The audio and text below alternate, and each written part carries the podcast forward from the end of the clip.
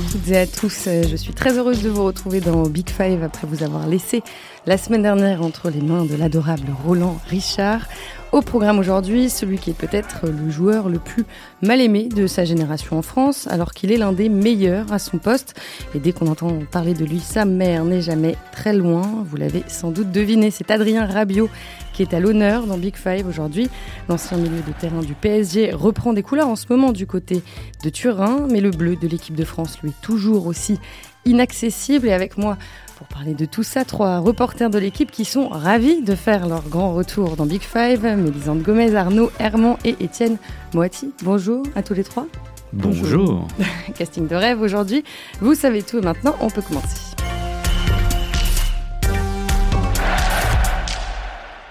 Il a 24 ans, une justesse technique rare, un sens de la passe précieux. Il a été formé au PSG et il évolue aujourd'hui à la prestigieuse Juventus Turin. Il est grand, athlétique, très élégant. Adrien Rabiot pourrait avoir la France à ses pieds, voire l'Europe aussi. Et pourtant, pourtant, le milieu de terrain traîne l'image d'un sale gosse, arrogant, lunatique, aussi célèbre pour ses caprices que pour ses prestations sur le terrain. Il s'est en plus offert le luxe de refuser le statut de réserviste en équipe de France euh, pour la Coupe du Monde 2018. On va bien sûr en reparler un peu plus tard. Arnaud, toi, tu, suis le PSG au quotidien. Tu as donc été euh, au contact d'Adrien Rabiot pendant longtemps. Je le rappelle, il a signé en pro à Paris en 2012 et il a quitté la capitale en juillet 2019. Arnaud, est-ce que l'image qu'il renvoie finalement est en décalage avec, euh, avec sa personnalité? Je sais pas déjà. Moi, je, je trouve pas que ça soit un garçon arrogant mais bon, c'est mon, c'est mon sentiment. Il, y a euh, chez lui un décalage, mais à peu près euh, dans, tout ce qu'il fait, entre comment il perçoit les choses, comment il, s'imagine, comment il, voit sa carrière et euh, comment c'est répercuté à l'extérieur. Alors évidemment, une fois qu'on a dit ça, il est évident qu'il a sa part de responsabilité là-dedans, dans ce décalage. Après, au Paris Saint-Germain, c'était un garçon qui n'avait pas de, qui n'avait pas fait parler de lui pour des mauvaises raisons on va dire extra sportive au-delà de effectivement prolonge prolonge pas euh, veut partir ou sa mère veut qu'il parte. Et puis euh, la saison dernière effectivement toujours autour de son avenir de footballeur euh, ne voulant pas prolonger il a été mis au, placard. Donc j'ai envie de dire que c'est évidemment en partie à cause de lui mais pas que. Il y a une sorte de pas une malédiction rabio ça serait un peu un peu un peu mais il y a une incompréhension autour de lui clairement euh, autour de, sa personnalité et de ce qu'il peut renvoyer. Si c'est pas de l'arrogance, il y a une telle confiance en lui donc euh, de la part d'Adrien Rabiot que ça peut parfois quand même friser un peu l'arrogance parce que donc Arnaud évoque euh, sur la fin de son séjour au Paris Saint-Germain mais bien avant il avait déjà donc quand Laurent Blanc pourtant l'avait fait jouer assez souvent donc surpris un peu le club je crois qu'Arnaud va être d'accord là-dessus en réclamant donc énormément, énormément donc euh, de temps de jeu alors qu'il en avait déjà pas mal, euh, menaçant le club de partir. Enfin, il a eu quand même pas mal d'épisodes. Il a tellement confiance à lui que parfois, euh, au-delà même des, des, rapports avec sa mère, ça peut friser l'arrogance. Alors, on va revenir justement sur tous les épisodes dont, tu parles. et donc, évidemment, l'image d'Adrien Rabiot est indissociable de, celle de sa mère. Véronique Rabiot est omniprésente dans la vie de son fils, puisqu'elle est aussi son agent. C'est elle qui a négocié tous ses contrats depuis le début de, sa carrière. Et on entend beaucoup de critiques sur, sur la gestion de Véronique Rabiot, mais des parents omniprésents dans, dans, dans la vie de leur enfant sportif de haut niveau, euh, finalement, il y en a beaucoup. Qu'est-ce qui pose réellement problème avec elle?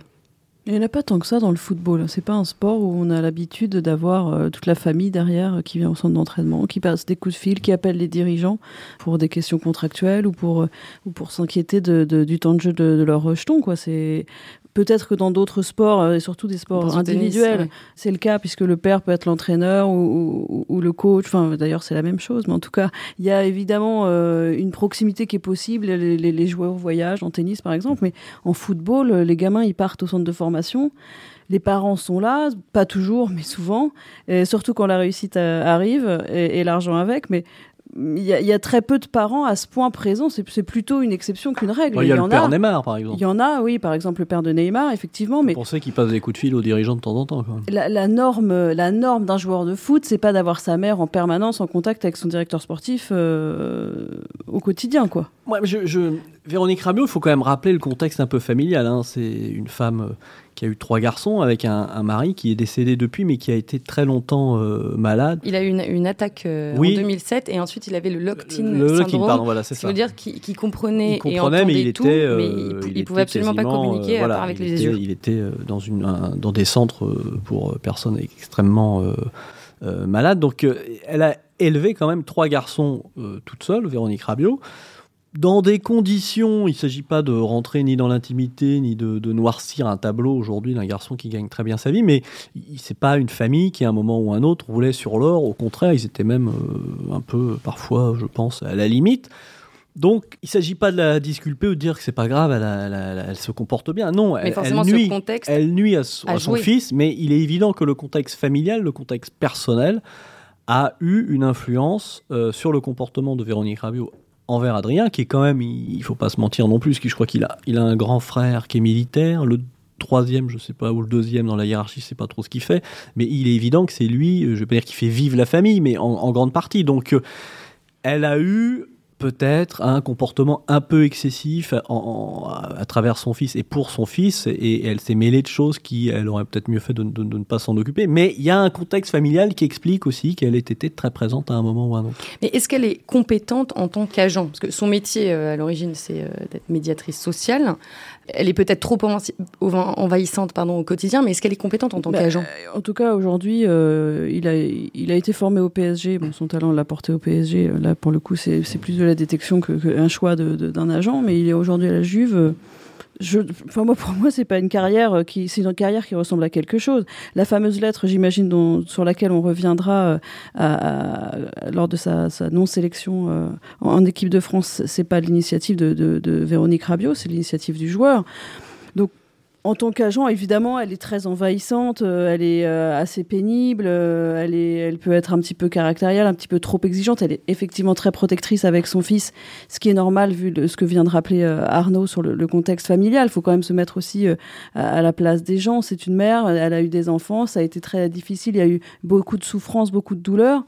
moi, je comprends qu'elle puisse avoir un, un comportement protecteur, surtout que le milieu du football, c'est pas forcément les bisounours. Après, il y a la personnalité de son fils à lui, intrinsèquement. Étienne parlait d'une énorme confiance en lui. Il a un côté comme ça, sans filtre aussi. Hein. C'est-à-dire que quand il pense quelque chose, il le fait, il le dit. Euh, il pense qu'il n'a pas envie d'être réserviste, eh il écrit une lettre. il pense qu'il n'a pas envie de se blesser, il faisait froid, il le dit après. Et il n'est pas du tout, il n'est jamais dans un calcul sur le plus tard, sur qu'est-ce que ça va me coûter pour ma carrière, etc. C'est quelqu'un qui est dans la culture, de, en tout cas dans l'instant, et s'il pense quelque chose, il va le dire avec effectivement une énorme confiance en lui. Et, et donc, c'est pas forcément Véronique Rabiot qui a, qui a tout euh, coûté ou qui, qui, lui a, qui lui a donné du tort. Je pense que si. Il lui rend quand même pas souvent service parce que. Oh, la question est de savoir si c'est un bon agent ou pas. Pour moi, c'est pas un bon agent, Véronique Rabiot. C'est pas vraiment un agent non plus. Ah oui, mais il y, en a, y en a pas d'autres. Donc, euh, Oui, il y a des avocats qui travaillent. Ah oui, les avocats sont pas des agents. tous les, tous les joueurs donc de ce niveau-là ont toujours des avocats qui, qui verrouillent les contrats. Mais ce qu'elle ne sait pas faire, c'est avoir un petit peu de rondeur. Quand on est un agent, il faut euh, forcément à un moment donné négocier. Il faut à un moment donné donc euh, donner un petit peu pour obtenir autre chose. C'est quelque chose qu'elle ne sait pas faire dans sa carrière au Paris Saint-Germain, puisque finalement c'est son talent qui lui permet aujourd'hui d'être à la Juve. Mais est-ce que il n'a pas perdu du temps Donc, euh, il a été exclu euh, du groupe. Alors, le Paris Saint-Germain a évidemment des responsabilités, mais lui et sa mère aussi. Euh, on va parler tout à l'heure de l'équipe de France. C'est un joueur qui devrait être évidemment dans les 23 assuré à l'euro. il en est aujourd'hui très loin. Donc, tout ça sont aussi des conséquences de ce qu'est la gestion de sa carrière, de sa part à lui, mais aussi beaucoup de la part de sa mère. Alors, justement, on va repartir un peu en arrière pour essayer de bien comprendre la trajectoire d'Adrien Rabiot au PSG. Euh, donc plusieurs épisodes, plusieurs polémiques ont émaillé euh, sa carrière parisienne. Et la première fois qu'il y a eu un, problème entre, entre le club et le clan Rabiot, c'était en décembre 2012. Euh, donc à ce moment-là, je le rappelle, Rabiot est professionnel depuis seulement quelques mois. Le il club... Joue. Il joue. Ancelotti qui le lance. Oui. Et le club organise à ce moment-là ce qui va devenir le traditionnel stage de fin d'année au Qatar.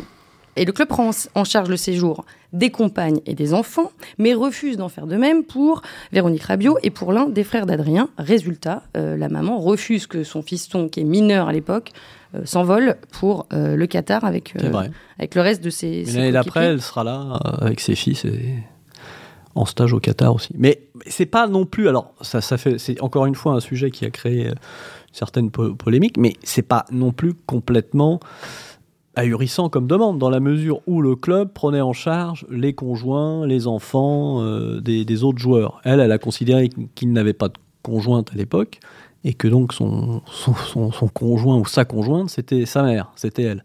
Donc elle a demandé. Que pas le desservir de, de l'empêcher que de participer à ce stage? C'est évidemment maladroit, comme l'a dit Étienne, elle fait beaucoup de choses maladroitement, mais d'un point de vue, on va dire éthique ou même d'équité, c'est pas scandaleux oui. qu'elle demande à, à, être du voyage alors que euh, les femmes et les, les, enfants des autres joueurs sont, sont conviés par euh, le club euh, à Doha. Après, évidemment, c'est une polémique, une des premières polémiques, une polémique qui le dessert, qui la dessert et, et qui et, et l'une des conséquences, c'est que c'est que c'est que c'est est parti en prêt à Toulouse.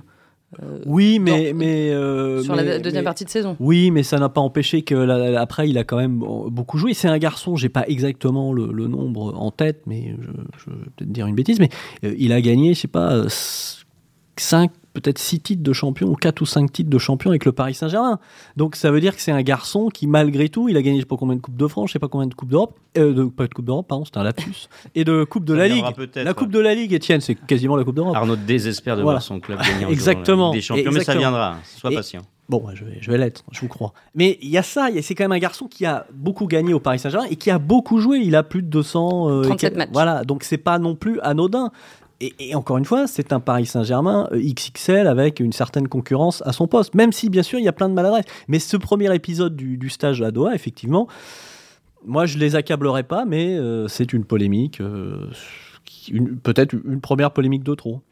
Ouais, et ensuite, euh, ensuite, il y en a eu d'autres. La, la quand, on voit, quand après, on voit le talent de ce après, il a voulu joueur-là, partir qui était, parce qui était un symbole, qui était un symbole du club et que le, le PSG... Premier joueur sorti du formation à signer pro sous l'ère Qatari. Voilà, et, et, et, il était amené à être le symbole donc euh, euh, du Paris Saint-Germain Made in Qatar.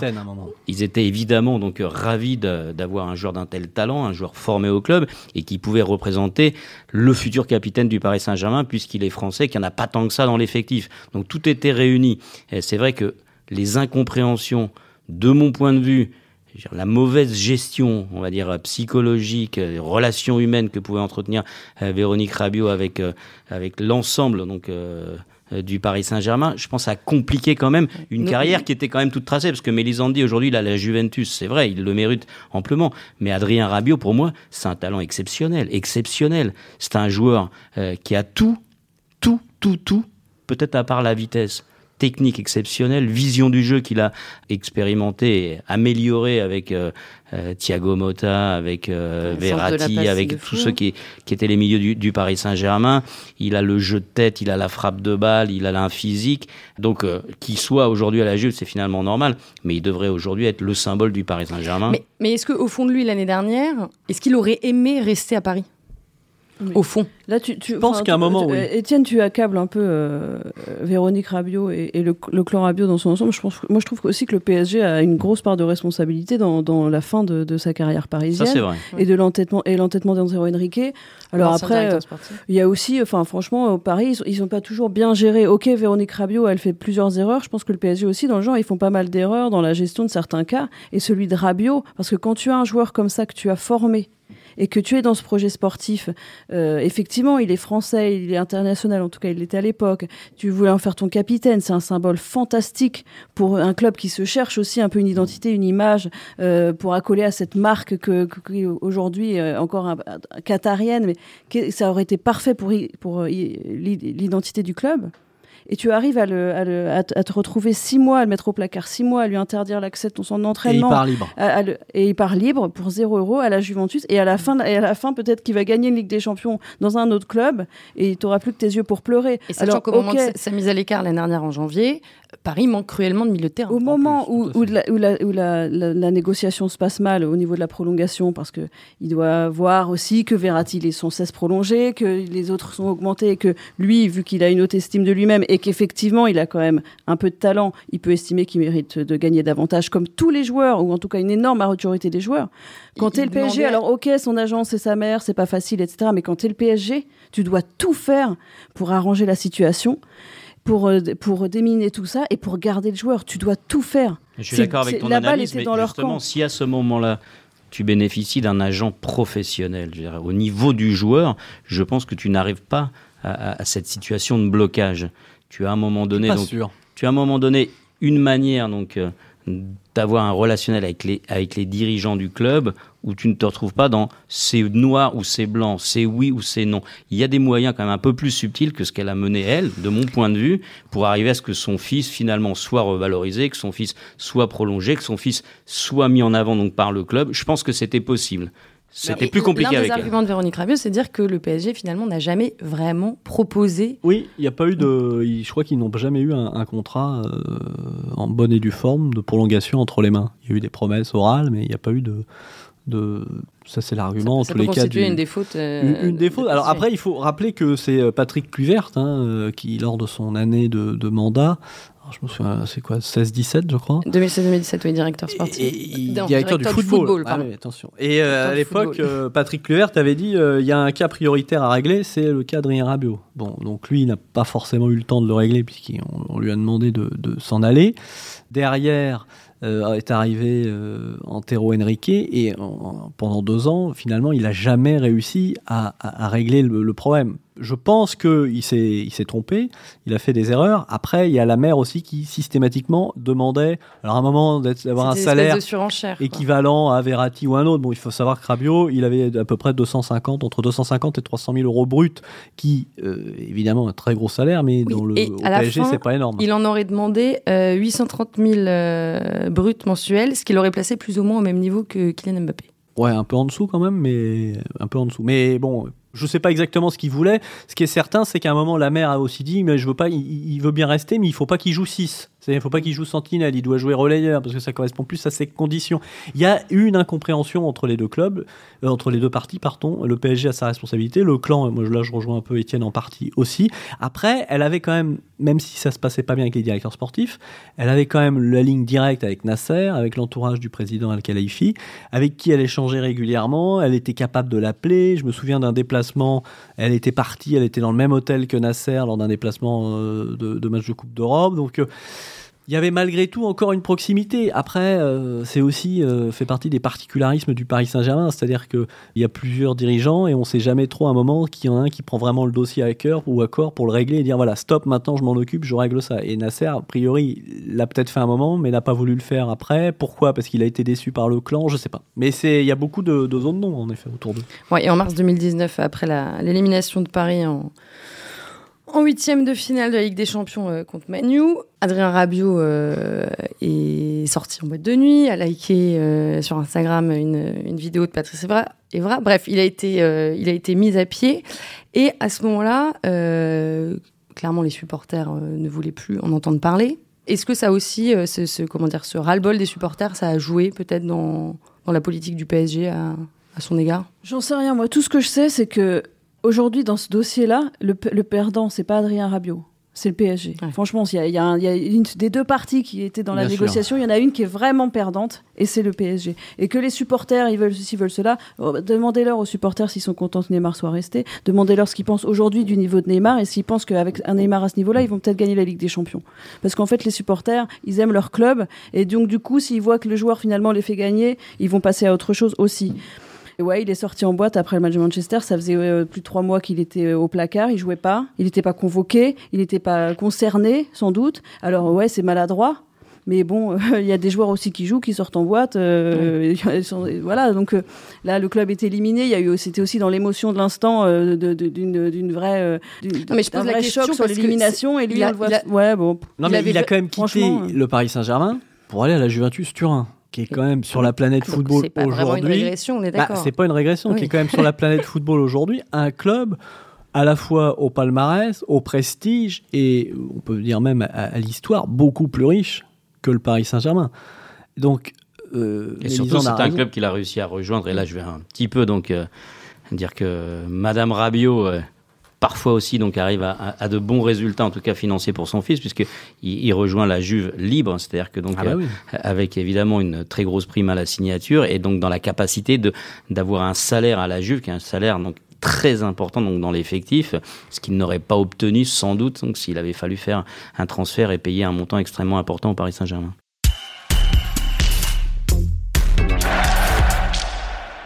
Il y a un événement euh, qu'on a évoqué et qui a marqué pour lui un tournant dans, sa relation avec euh, le club et notamment avec le président Nasser Al Khelaifi parce qu'il ne s'est pas euh, senti soutenu par le PSG à ce moment-là. Donc c'est sa non-sélection avec l'équipe de France euh, pour la Coupe du Monde. Deschamps l'avait retenu simplement en tant que, en tant que réserviste. Et Rabiot a refusé ce statut. Il l'a expliqué dans un mail adressé au sélectionneur, puis confirmé euh, sur Instagram.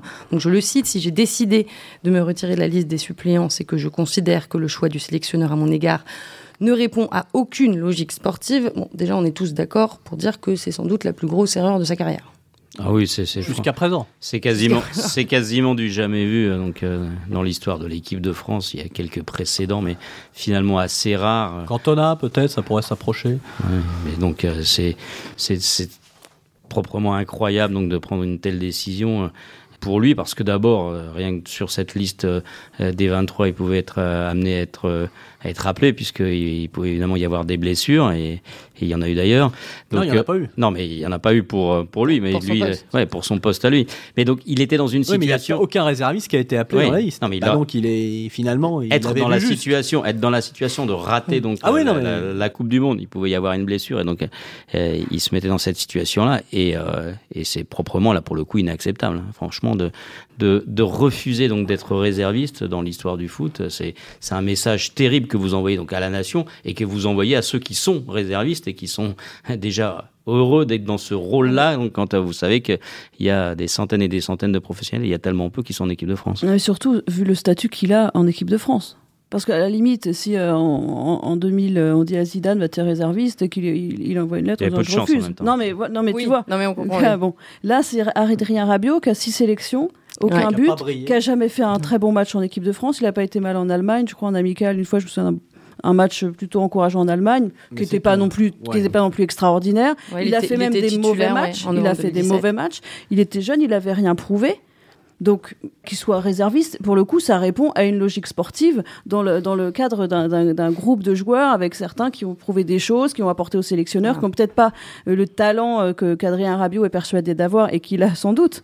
Mais sur la logique sportive, il n'y avait pas vraiment de, scandale. C'était pas, on n'a pas écarté euh, le meilleur joueur, que Benzema, par exemple, se sente, sente une vraie injustice sur, sur, sur son statut personnel. Bon, plus pour le coup, la logique sportive, pour le, dans, dans, le cas de Benzema, elle, euh, voilà, la logique sportive faudrait qu'il soit dans la liste, mais là, la logique sportive, elle était qu'il soit réserviste. C'était pas un scandale. On pouvait effectivement argumenter en disant oui, mais il apporte ci, il apporte ça, il aurait pu être dans les 23, bien sûr. Mais il n'y avait pas de débat. Et c'est vrai qu'il y a, je pense qu'il y a un vrai décalage entre la manière dont il, dont il euh, voit les choses et la manière dont elles sont réellement. C'est-à-dire qu'il y a une espèce de prisme, parce qu'il est peut-être arrogant, en tout cas très confiant, et qu'il est entouré dans cette espèce de cocon où sa mère, forcément, elle va dans son sens parce que c'est une mère, euh, il a du mal à voir les choses euh, de manière lucide. Et c'est là que lui manque sans doute, tu parlais d'un agent Étienne, mais en tout cas quelqu'un d'un peu plus distant au niveau émotion, au niveau sentimental. Quoi.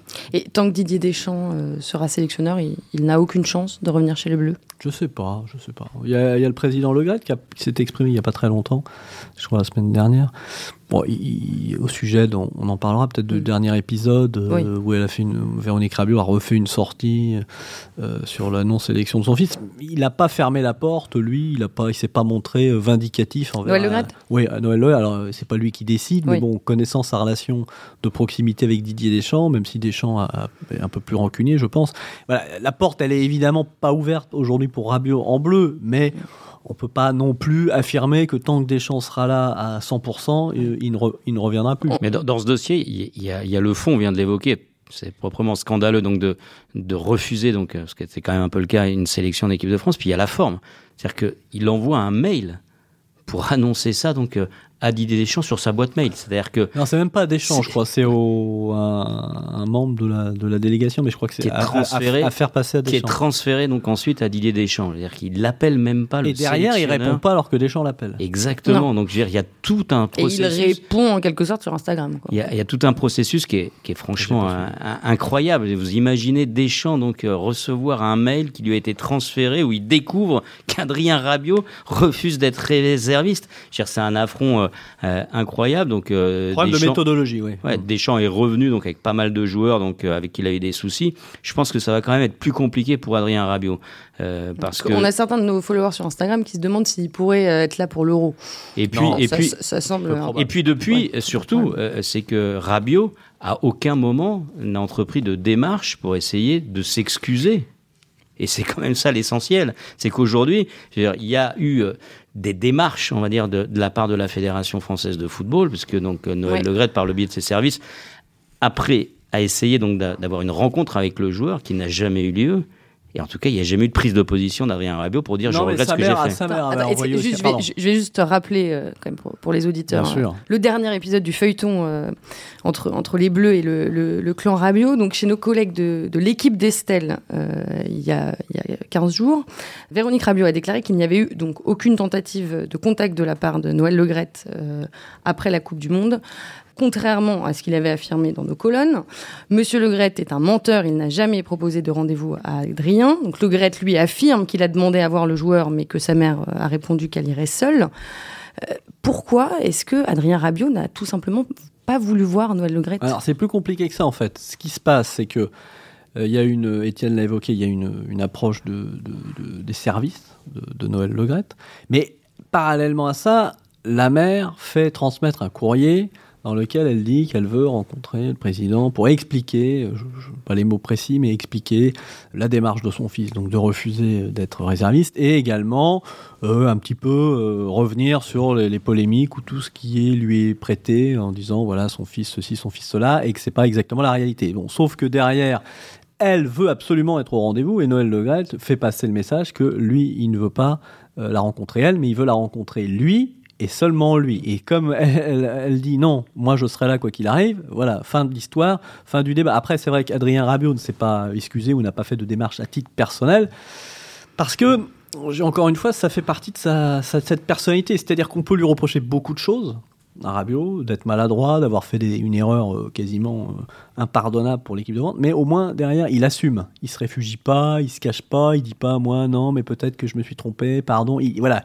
il va au bout de sa logique, qui est sa logique. qui est Ah, Il assume, s'est réexprimé sur le sujet euh, Non. depuis Bah, Bah, ce qu'il faut dire quand même, quasiment c'est que non. la fédération vis-à-vis de lui n'a pas été si méchante que ça, Non. parce que ils n'ont pas cherché, par exemple, à obtenir une suspension donc d'Adrien Rabiot, donc suite à cette à ce refus de sélection, même si peut-être du côté du clan Rabiot, on considère que c'est pas un refus de sélection, mais ça pouvait y être assimilé.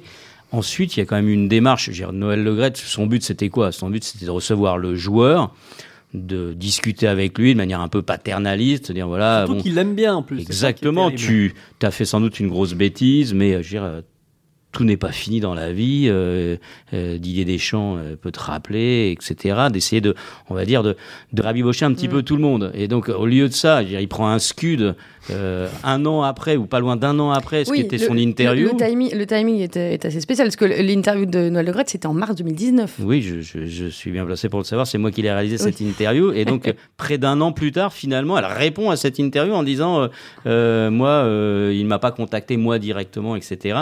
Euh, Et, et le timing, on est euh, à quelques mois de l'euro. Elle a l'euro en tête. Voilà. Ou, euh, ou éventuellement, ça. éventuellement, moi je crois que comme Arnaud, que sans doute même pas vraiment. C'est-à-dire qu'il y a beaucoup et tellement de maladresse que finalement, elle, elle handicape la carrière de Elle son fils. elle a- en fait, elle a, elle, elle a dû tomber sur l'émission. Et je crois que c'est vraiment comme ça que ça s'est passé. Elle a vu ce débat et elle a pris son téléphone et elle a appelé Oui. la, la chaîne L'équipe. Elle a même pas été sollicitée. Je- de ce que j'ai cru comprendre, elle avait prévu de se faire discrète euh, précédemment et, et je sais pas, il y a eu un coup de chaud au moment où elle, a- elle a vu le débat. Peut-être Ouais. que c'est la formulation de la question autour du débat et elle a fait cette sortie encore une fois totalement inappropriée puisqu'elle traite quand même le président de menteur. Elle donne sa version des faits qui à la lecture justement des faits n'est pas totalement la réalité. Donc euh, encore une fois, elle a mis euh, son fils, alors que les choses étaient un peu sous le tapis, qu'il recommençait à jouer à la Juve, que bon, euh, on parlait plus de lui en bleu, donc on peut dire que les choses se, calmaient. Et, patatras, à nouveau une, publicité négative pour Adrien Rabiot.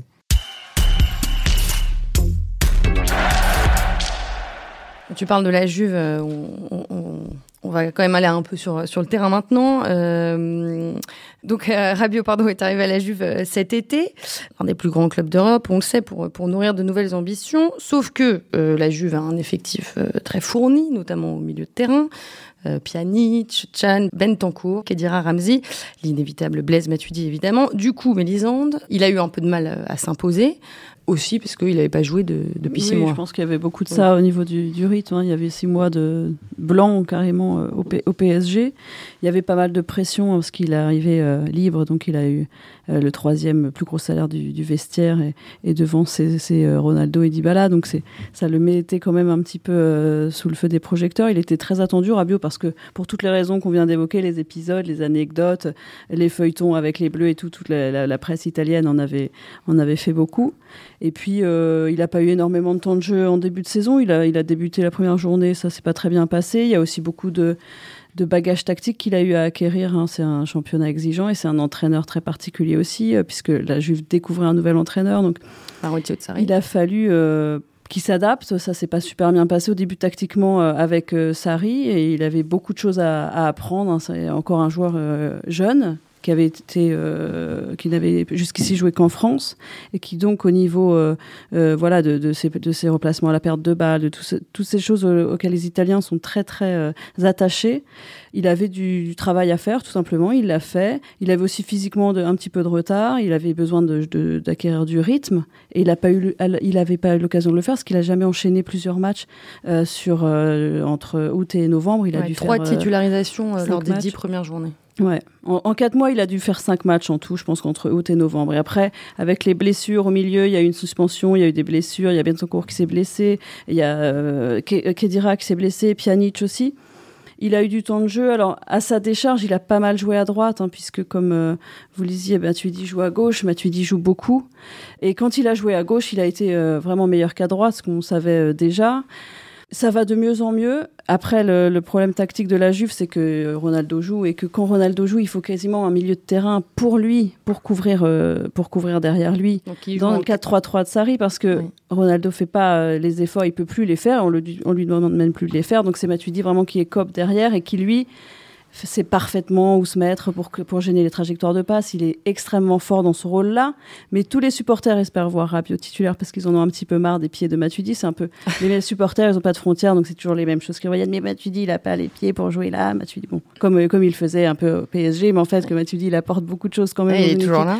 Donc pour l'instant, il est là, mais Rabiot, ce qui est Et sûr, Ra- Rabiot, c'est- c'est un vrai numéro 8 bah, C'est un, vrai oui, relayeur un- pour moi, c'est un relayeur à gauche. Ça aurait Alors, pu, ça aurait pu être aussi un vrai numéro 6, Oui. une sentinelle. C'est- l'une de nos, de, de- Il peut tout des faire, à mon avis, dans un d'un de milieu. nos followers sur Instagram. C'est est-ce qu'il est meilleur en 6 ou en 8 Bon, bah, pour l'instant, pour, pour l'instant, il a quasiment jamais joué euh, en 6 Rabiot de, de sa carrière. Thiago Motta pas pense envie. que ça serait un, un fabuleux, euh, une fabuleuse sentinelle. oui, mais, Mais Sarri, Sarri en a parlé aussi. hein, Oui. Il le voit très bien euh, meneur de jeu reculé un petit peu devant la défense. Mais pour l'instant, en, l'état actuel des choses, Sarri pense que tactiquement, il est déjà en train de, de travailler beaucoup sur ce poste de numéro 8 euh, dans, dans le 4-3-3 qu'il réclame et que plus tard, une fois qu'il aura intégré tout ça, peut-être qu'ils le reculeront en 6 parce que après que, qu'il veuille ou pas jouer en 6 quand on est la Juve, c'est pour ça que le PSG peut-être doit apprendre un petit peu, ça les, ça les inquiète pas beaucoup de savoir que la, la mère a dit ça ou le joueur a dit ça. Euh, Ils disent, bah, le jour où on lui demandera de reculer, il reculera et point barre.